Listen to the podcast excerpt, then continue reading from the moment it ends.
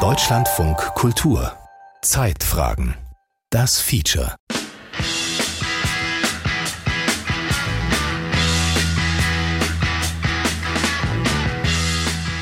Get your motor running. Head out on the highway. Bring deinen Motor zum Laufen. Fahr raus auf den Highway. Looking for adventure in whatever comes our way. Abenteuer warten, was auch immer unseren Weg kreuzt.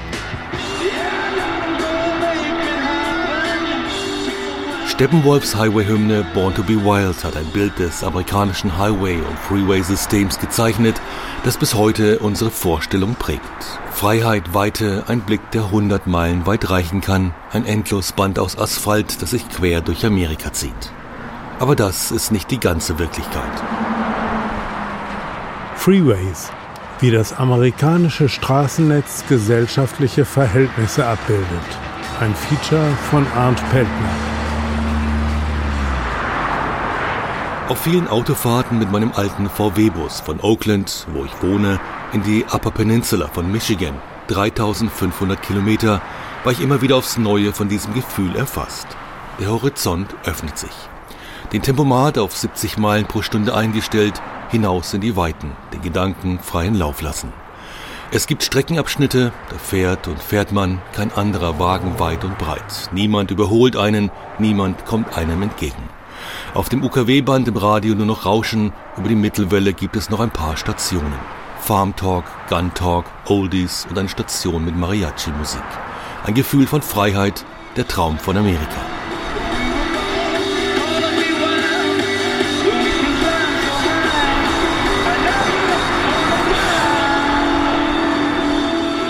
Auf den langen Highways lernt man Amerika kennen. Meile um Meile fährt man die Strecke, die einfach nicht enden will über Berge, durch Wüsten und riesige Waldgebiete, und ich frage mich, wie einst die Siedler hier vorankamen auf ihren Pferdewagen ohne Straßen. Wege querfeldein, nicht wissend, was noch alles kommen wird. Noch heute ist es beschwerlich. Wenn ich mich in Oakland auf den Interstate 80 einfädle, bleibe ich bis in den Osten von Nevada auf dem 80er. Der Highway 93 kreuzt den Freeway, ein paar Tankstellen, ein paar Fastfood-Restaurants. Nach Norden, nach Idaho. Vor Twin Falls weiter nach Osten, Blackfoot, Idaho Falls, Big Sky, der Yellowstone Nationalpark. Bei Bozeman auf den Interstate 90, 800 Meilen geradeaus durch Montana, North Dakota bis nach Minnesota. It's a long, lonely highway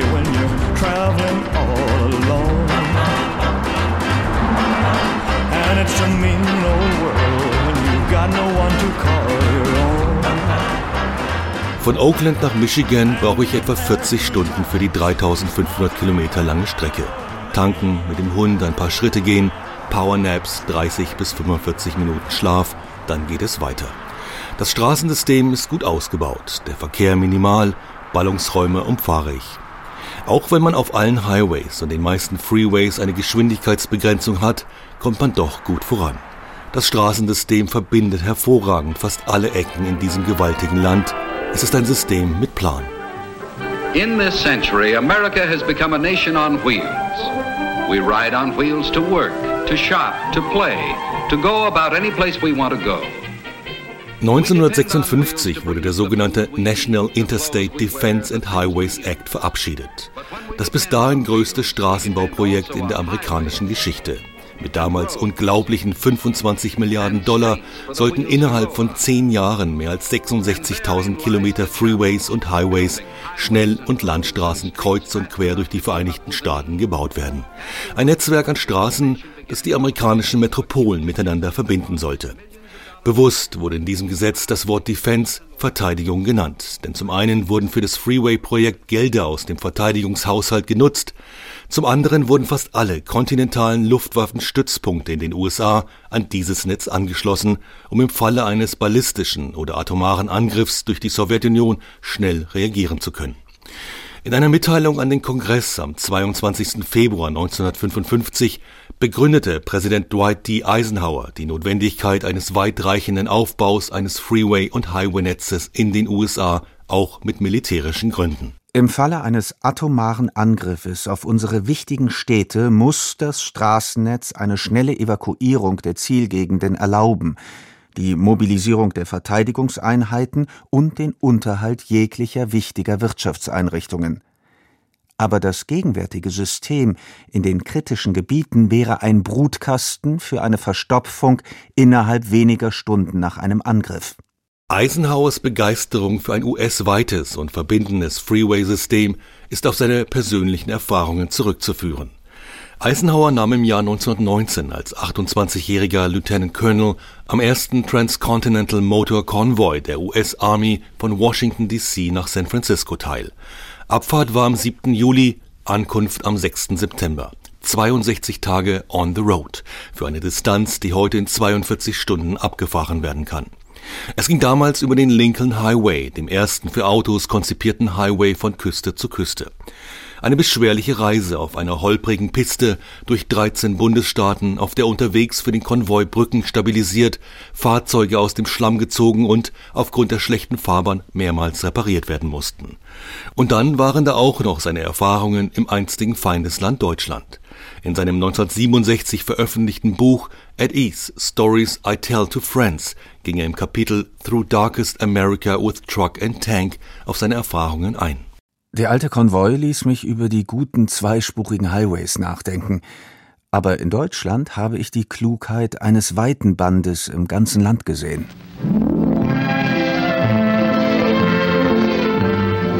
Prescription for travel. It's the new Motoramic Chevrolet. More than a new car, a new concept of low-cost motoring. Die Vereinigten Staaten hatten sich nach dem Ende des Zweiten Weltkrieges grundlegend verändert. Aus Amerika wurde eine Autonation, die auch durch die sogenannte GI Bill gefördert wurde. Der amerikanische Kongress hatte 1944 ein Gesetz verabschiedet, das Weltkriegsveteranen nach ihrer Rückkehr finanziell helfen sollte. Durch Arbeitslosenunterstützung, billige Kredite für den Hauskauf und die Geschäftsgründung, dazu noch die Übernahme von Studiengebühren. Dieses Gesetz begünstigte allerdings nicht alle Kriegsheimkehrer auf gleiche Weise denn es orientierte sich noch an die Jim Crow-Gesetze, jene Rassengesetze in vielen amerikanischen Bundesstaaten, die nach dem amerikanischen Bürgerkrieg eine strikte Trennung zwischen Weißen und Afroamerikanern besiegelt hatten. Das Ergebnis war, dass die GI Bill vor allem weißen Kriegsrückkehrern half, Afroamerikaner hingegen gingen meist leer aus.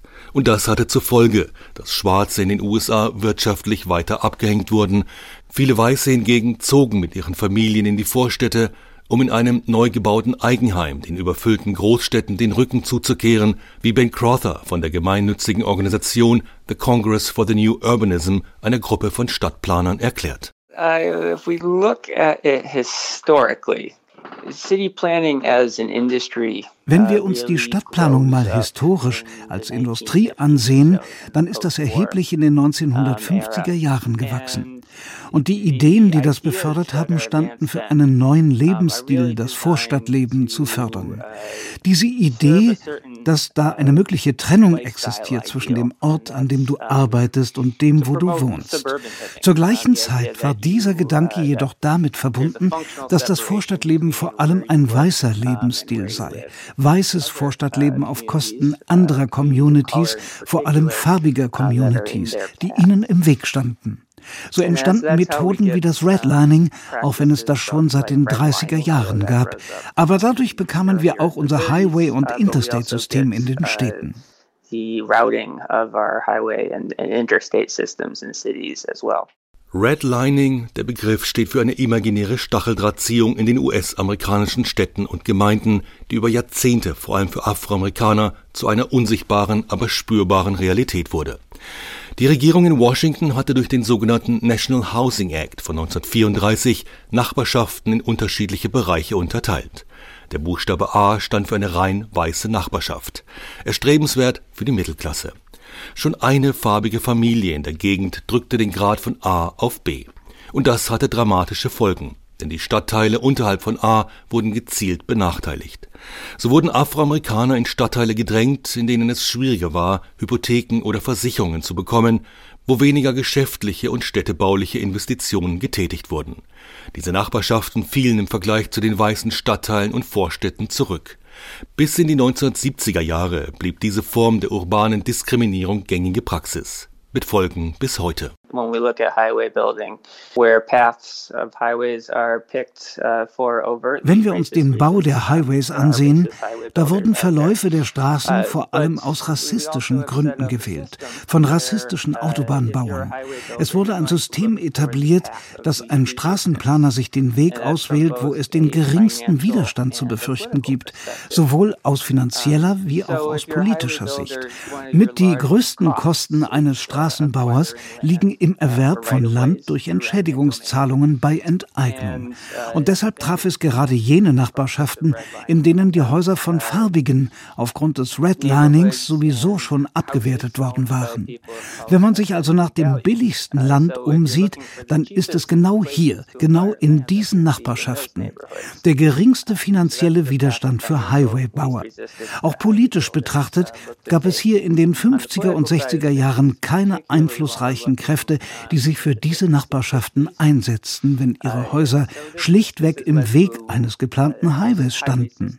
Das alles führte zu dem Highway-Netz, das wir heute haben, das beim Bau großen Schaden angerichtet hat und noch immer die gleichen Stadtteile belastet und auch die Nachfahren von denen, die damals schon dort waren the same communities or at least their descendants who are living around them. The freeway story starts with World War II. Diese Freeway-Geschichte beginnt mit dem Zweiten Weltkrieg.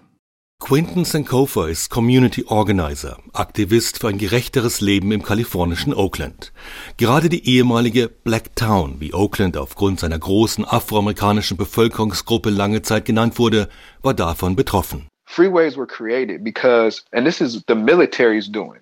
Die Freeways wurden gebaut, um Panzer schnell von einer Stadt zur anderen transportieren zu können. Und dann auch noch, wie man in West Oakland sehen kann, weil eine Menge Leute, die Geld hatten und weiß waren und woanders leben durften, wegzogen in die Vorstädte wie Hayward, San Leandro, Pleasanton oder Walnut Creek. Sie brauchten eine schnelle Verbindung in die Stadt nach Oakland und San Francisco. Deshalb wurden diese Freeways gebaut, um die Vorstädte mit den Innenstädten zu verbinden, die überall im Land ziemlich schwarz waren. Das findet man wirklich überall in den USA. Die armen Schwarzen blieben in West Oakland, die Weißen mit Geld zogen weg nach draußen. Das waren die Gründe. So all of those things were factors. Is that these freeways Diese Freeways wurden so geplant, dass sie direkt durch West Oakland gezogen wurden, direkt durch die 7th Street, das schwarze Kulturviertel von Oakland. Von hier kam dieser wundervolle Jazz, die Kunst und Kultur, die die Leute heute mit Oakland in Verbindung bringen. Das alles kam von der 7th Street. Da war East das Orbit Room. Das alles war in den 50er Jahren, als Amerika diesen Vorstadttraum träumte und mit riesigen Geldmengen befeuerte. Es wurde aber kein Geld in die Innenstädte investiert. pouring massive amounts of money into it. They're not pouring any money into the urban core.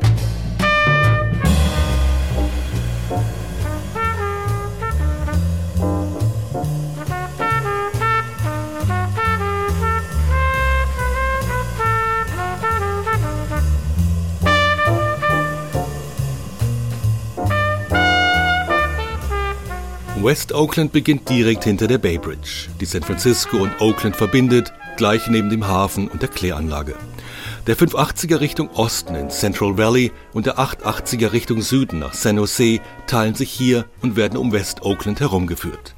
Und dann kommt dann noch der 980er, der gerade mal zwei Meilen lang ist und die Freeways 580 und 880 parallel zu Downtown verbindet. Gerade dieser 980er trennt die historisch afroamerikanische Nachbarschaft in West Oakland vom Stadtzentrum.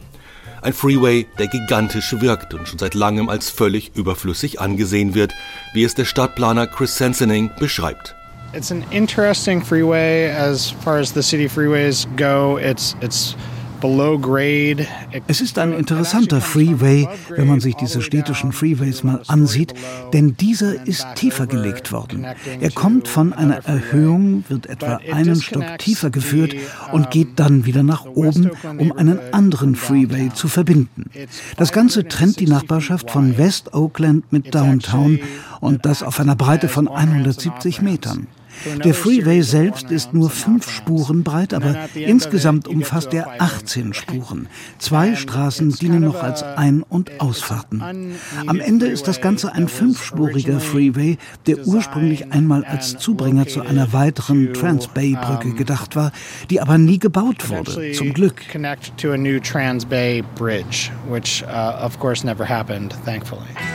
Die ursprünglichen Pläne für diesen innerstädtischen Freeway wirken gigantisch und wie die Hirngespinste von entfesselten Stadtplanern. Der 89er sollte ein Zubringer zu einer ganz neuen und nie gebauten Brücke werden, die Oakland mit dem südlichen Teil von San Francisco verbinden und die 1936 erbaute Bay Bridge entlasten sollte. Eine Brücke, die Oakland noch mehr zerklüftet und belastet hätte.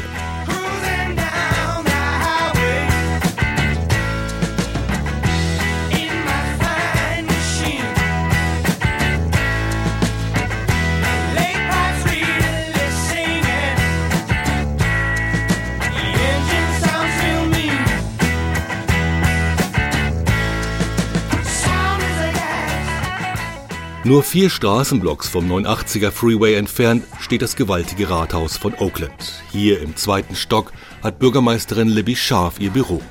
Sie ist in Oakland geboren. Aufgewachsen ist eine enge Vertraute von Vizepräsidentin Kamala Harris und Scharf hat hier in Oakland Karriere gemacht. Doch erst als sie 2014 ins Rathaus einzog, wurde sie auf das gewaltige Nachbarschaftsproblem des 89ers aufmerksam gemacht. When you look at the 980 freeway, it is depressed. It goes below grade level. Wenn man sich den 980er ansieht, ist das deprimierend. Er verläuft vertieft, erinnert mich an einen Burggraben. Und als jemand, der die hässliche Geschichte dieser und vieler anderer Städte in Amerika kennt, sah das für mich immer wie ein rassistischer Graben aus, der Downtown vor der schwarzen Nachbarschaft von West Oakland schützte. Interessanterweise wurde er ja als ein Zubringer zu einer weiteren Brücke gebaut, die es aber nie gab. So gibt es auf diesem Freeway sehr wenig Verkehr.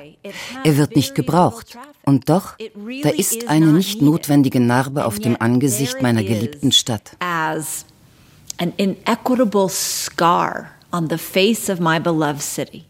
Stadtplaner Chris Sensening kennt die Geschichte des 89ers nur zu gut, einem Freeway, der bereits in den frühen 1960er Jahren geplant und nach vielen Verzögerungen und Gerichtsurteilen endlich 1985 fertiggestellt wurde. Zu einer Zeit, als schon klar war, dass er nicht länger gebraucht wird. Die eigentlichen Pläne für diese Stadtautobahn waren allerdings ganz andere. There was an opportunity to build a, a new mall, uh, indoor mall. Es gab damals die Pläne für ein ganz neues und überdachtes Einkaufszentrum in Downtown. Genau hier, wo wir gerade sitzen, wäre der Mittelpunkt dieser Mall gewesen. Und das Shoppingcenter versprach viele Jobs. Die Politik und auch etliche Nachbarschaftsgruppen, die ursprünglich dagegen waren, stimmten schließlich für den Bau des Freeways. Es ist also eine Geschichte von Macht und Hoffnung, die am Ende dazu führte, dass der Freeway gebaut und West Oakland von Downtown abgespalten wurde. Und das Einkaufszentrum wurde dann nie gebaut. Die Idee für diese Mall war sowieso etwas, was der Stadt nicht viel gebracht hätte. Es war wie ein Stück Gold, das den Leuten vorgehalten wurde, aber eigentlich nicht für die Menschen in Oakland gedacht war. Die Rampen vom und zum Freeway sollten direkt in ein unterirdisches Parkhaus führen. Das ist eines dieser Beispiele dafür, wie man die vermögenderen weißen Vorstädte von den Innenstädten trennt. Von der tiefer gelegten Autobahn direkt in den Shopping-Tempel. Niemand hätte die Straßen der Afroamerikaner in West Oakland auch nur sehen müssen. Der 89er sollte der Zubringer-Freeway für all jene sein, die östlich von Oakland in den Vorstädten Orinda, Moraga, Walnut Creek und Danville lebten. Doch weder das riesige Einkaufszentrum noch die zweite Brücke wurden realisiert. Der Freeway hingegen wurde gebaut. Häuser wurden abgerissen oder versetzt. Am Ende blieb diese gewaltige bauliche Narbe im Herzen der Stadt, wie es Bürgermeisterin Libby Scharf beschreibt. You know, I grew up at a time when Oakland was seen as a black city. Ich wuchs zu einer Zeit in Oakland auf, als sie noch als eine schwarze Stadt gesehen wurde. Als ich jung war, gab es diesen White Flight, den weißen Auszug. Damals war Oakland eine afroamerikanische Stadt. Es gab da gar nicht das Bewusstsein für getrennte und weiße Nachbarschaften. Aber es wird ganz klar, wenn man sich mehr mit der Geschichte der rassistischen Auflagen bei Immobilien beschäftigt, die es auch für viele Häuser in Oakland gegeben hat und die zeigen, wie die Regierung selbst Teil des Rassismus, der Segregation und der Diskriminierung war. Ich hätte nie gedacht, dass ich in den nahezu acht Jahren, die ich nun Bürgermeisterin bin, dass wir an den Punkt kommen, an dem wir in aller Breite über den Rückbau eines rassistischen Freeways sprechen, der nur dazu da war, zu trennen und zu spalten. Being talked about widely. Being talked about widely. Libby Schaar verweist auf eine breite Diskussion, die erst kürzlich begonnen hat. Nicht nur in Oakland, sondern in vielen Städten der USA. In New York, Minneapolis, Detroit, Miami oder auch wie hier in New Orleans. By the 1960s, Faubourg Treme was under assault by urban planning. First came the interstate highway down Claiborne Avenue, straight through the heart of Treme's business district. Nach Jahrzehnten wird nun über die Auswirkungen dieser innerstädtischen Freeways immer öfter berichtet. Darüber, dass Stadtplaner in den 50er und 60er Jahren Freeways von den Innenstädten in die Vororte zogen, ohne Rücksicht auf bestehende und gewachsene, vor allem afroamerikanische Nachbarschaften. Diese Debatte hat in den letzten Jahren an Fahrt aufgenommen. You might say the catalyst for all of it was George Floyd, you know, the, the Black Lives Matter movement. Man kann schon sagen, dass der Katalysator dafür George Floyd und die Black Lives Matter Bewegung waren. Nate Miley ist seit 2001 Supervisor für den Bezirk Alameda, in dem Oakland die größte Stadt ist. Er legt seit langem den Finger in die historischen Wunden. Ich denke schon, dass das der Auslöser war, der alles in Bewegung setzte. Aber da gab es auch schon ein Fundament, das sich über die Zeit aufgebaut hatte. Die Bürgerrechtsbewegung und andere Ereignisse, die auf die Diskriminierung und historische Fehler hinwiesen. Martin Luther King hat es einmal so ausgedrückt. Der Bogen des moralischen Universums ist lang aber er beugt sich der Gerechtigkeit zu. Das glaube ich auch. Das passiert gerade. Er beugt sich weiter. George Floyd und die Black Lives Matter Bewegung sind nur ein weiterer Push, um geschichtliche Fehler zu erkennen und zu sehen, ob man diese angehen kann. Aber auch die historischen Fehler in der Stadtplanung, die mit dem Bau von mehrspurigen Freeways durch afroamerikanische Nachbarschaften zementiert wurden, sind politische Streitthemen in den USA geworden. Fox News etwa, der konservative, Trump-affine Nachrichtenkanal, sieht in diesen Strukturen der Stadtplanung keinen Rassismus.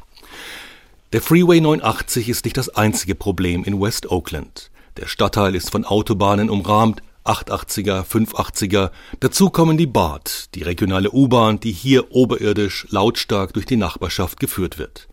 Da ist auch noch der Hafen von Oakland, einer der größten an der amerikanischen Westküste. Rund um die Uhr werden hier die Containerschiffe abgefertigt, donnern Lastwagen mit Überseekontainern über die Straßen, ziehen lange Güterzüge vorbei. Und dann ist hier auch noch das große Postverteilzentrum gegen den Widerstand der Bevölkerung angesiedelt worden. Auch das bringt verstärkt Trucks nach West Oakland. Der Stadtteil gilt durch die Autobahnen und die Dieselabgase der Schiffe und der Lkw als besonders betroffen, wenn es um Luftverschmutzung in Oakland geht. Die Folge mehr Asthma und Atemwegserkrankungen. Hilferufe aus der Nachbarschaft wurden immer wieder übergangen. Bei jeder großen Baumaßnahme wurde der Black Community versprochen, dass damit Jobs in die Nachbarschaft kommen würden, doch jedes Mal verdienten vor allem andere. Supervisor Nate Miley sieht den Kampf gegen die 89er als einen Nebenschauplatz, der für ihn als Lokalpolitiker nicht die große Priorität hat. Und doch ist für ihn auch klar, dass es dabei um viel mehr geht als nur um den Rückbau einer Schnellstraße. It would probably be more than symbolic, but still doesn't get at the, you know, the underlining es wäre sicherlich mehr symbolisch, denn allein der Rückbau des Freeways würde ja nicht an die Wurzeln des Rassismus und der Ungerechtigkeit gehen. Aber auch wenn ich mich noch nicht festgelegt habe, ob ich dafür oder dagegen bin, klar ist für mich auch, dass dieser symbolische Akt auch zeigen würde, dass wir als Gesellschaft fähig sind, historische Fehler, die People of Color angetan wurden, zu korrigieren. Also auch wenn das alles nur eine symbolische Geste wäre, dann wäre es dennoch ein Schritt in die richtige Richtung. And even if this would be a, a symbolic gesture and symbolic move, it's still a movement, let's say, in the right direction. Bürgermeisterin Libby Scharf hat in ihrer fast achtjährigen Amtszeit versucht, einige Fehler wiedergutzumachen. Darunter auch eine Landrückgabe an das Volk der Ohlone, Native Americans, die hier in diesem Gebiet vor der Ansiedlung der Weißen lebten. Für Scharf ist klar, dass die Aufarbeitung des tief verwurzelten Rassismus in den USA auch mit solch eher symbolischen Gesten beginnt, wie es Supervisor Nate Miley genannt hat. I believe that systemic racism and structural racism is the biggest challenge of our time. Ich glaube, der systemische und strukturelle Rassismus ist die größte Herausforderung unserer Zeit. Wir als Land haben systematisch durch Gesetze und durch öffentliche Investitionen eine große Community entrechtet und beraubt an Talent, an Gesundheit, an Wohlstand, an Mitsprache großer Teile dieser People of Color Community. Uns allen würde es besser gehen, wenn wir Menschen emporheben, die systematisch von einer Entwicklung ausgeschlossen worden waren. Und das trifft gerade auf diese Infrastruktur zu, die einen teilenden und trennenden Effekt hat. Das trifft auch zu, wenn wir über Umweltgerechtigkeit sprechen. Es gibt hier in Oakland eine weitere Debatte über einen Freeway, auf dem Trucks nicht fahren dürfen. Dieser Freeway verläuft entlang eines mehr weißen und wohlhabenderen Teils der Stadt und hat strengere Auflagen als die Freeways entlang der ärmeren, der zumeist schwarzen und braunen Nachbarschaften, über die all diese Dieseltrucks geleitet werden, die auf dem anderen verboten sind. Die Leute fragen sich nun, warum das so ist. Warum gibt es diese zusätzlichen Abgase nur da, wo es eh schon die größte Luftverschmutzung gibt? Covid hat uns auch gezeigt, dass diese gesundheitlichen Unterschiede noch verstärkt werden, wenn es zu so etwas wie einer Pandemie kommt. Diese gesundheitlichen Unterschiede sind nicht das Ergebnis einer persönlichen Entscheidung. Sie sind dadurch entstanden, dass wir als Regierung diese nicht nur ermöglicht, sondern oftmals auch geschaffen haben. Not just enabled, but sometimes caused. Oaklands Bürgermeisterin zeigt sich optimistisch, dass der 89er zurückgebaut werden wird. Sie sieht es als ein positives Zeichen, dass das kalifornische Verkehrsministerium Caltrans derzeit einen umfassenden Bericht über die Vor- und Nachteile eines Rückbaus erarbeitet. Dabei soll vor allem auch beachtet werden, wie in Zukunft der Verkehr in Oakland fließen soll, wenn es den 89er nicht mehr geben sollte. Auch die dafür notwendigen finanziellen Mittel im Infrastrukturplan der beiden Administration seien ein gutes Zeichen, dass Amerika aus seiner Geschichte lernt, so Libby Scharf. Milliarden Dollar nur für den Rückbau historischer Fehler, wie es Verkehrsminister Pete Buttigieg im Weißen Haus ankündigte. Ich bin immer noch überrascht davon, dass manche Leute sich überrascht zeigen, wenn ich darauf verweise, dass ein Highway, der nur deshalb gebaut wurde, weiße und schwarze Nachbarschaften zu trennen. Oder wenn es eine Unterführung in New York gibt, die bewusst so niedrig gebaut wurde, dass kein Bus mit Kindern aus vor allem schwarzen und Puerto Ricaner Nachbarschaften zum Strand fahren kann dass das offensichtlich Rassismus war, der in die Planung einging. Ich glaube nicht, dass wir etwas zu verlieren haben, wenn wir uns das bewusst machen. Aber wir haben alles zu gewinnen, wenn wir das verstehen und es ändern. Deshalb gibt es das Programm Verbindende Nachbarschaften. Milliarden an Dollar, die wir umgehend einsetzen wollen. Ob das alles gelingt, ist fraglich. Denn all diese Pläne, die Bereitstellung von Geldern zum Rückbau von Freeways, von historischen Fehlplanungen hängen von Mehrheiten im Kongress und davon ab, wer im Weißen Haus sitzt. Davon, wie man auf die amerikanische Geschichte, auf dieses Land selbst blickt. Sind die USA, God's Own Country, die beste Nation der Welt, in der Fehler gemacht wurden, aber in denen Fehler nicht aufgearbeitet werden? Oder sind die USA eine Gesellschaft, in der Fehler gemacht und in der Fehler auch eingestanden werden? In den tief gespaltenen Vereinigten Staaten ist die Antwort noch offen.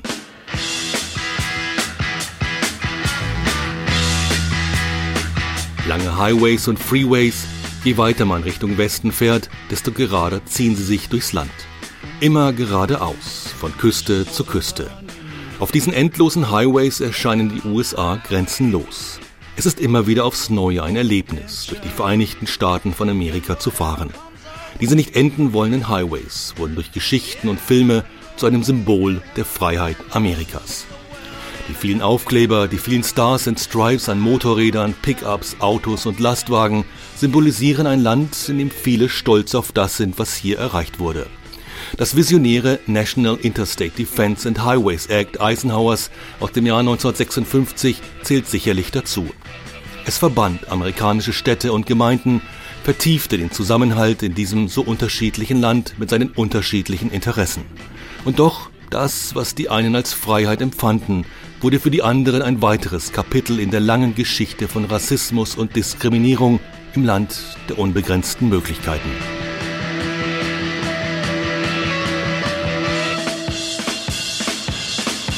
Freeways, wie das amerikanische Straßennetz gesellschaftliche Verhältnisse abbildet. Sie hörten ein Feature von Arndt Peltner. Es sprachen Max Urlacher, Anne Ratsfeld, Olaf Ölstrom und der Autor. Ton Christiane Neumann, Regie Stefanie Lasey, Redaktion Winfried Sträter.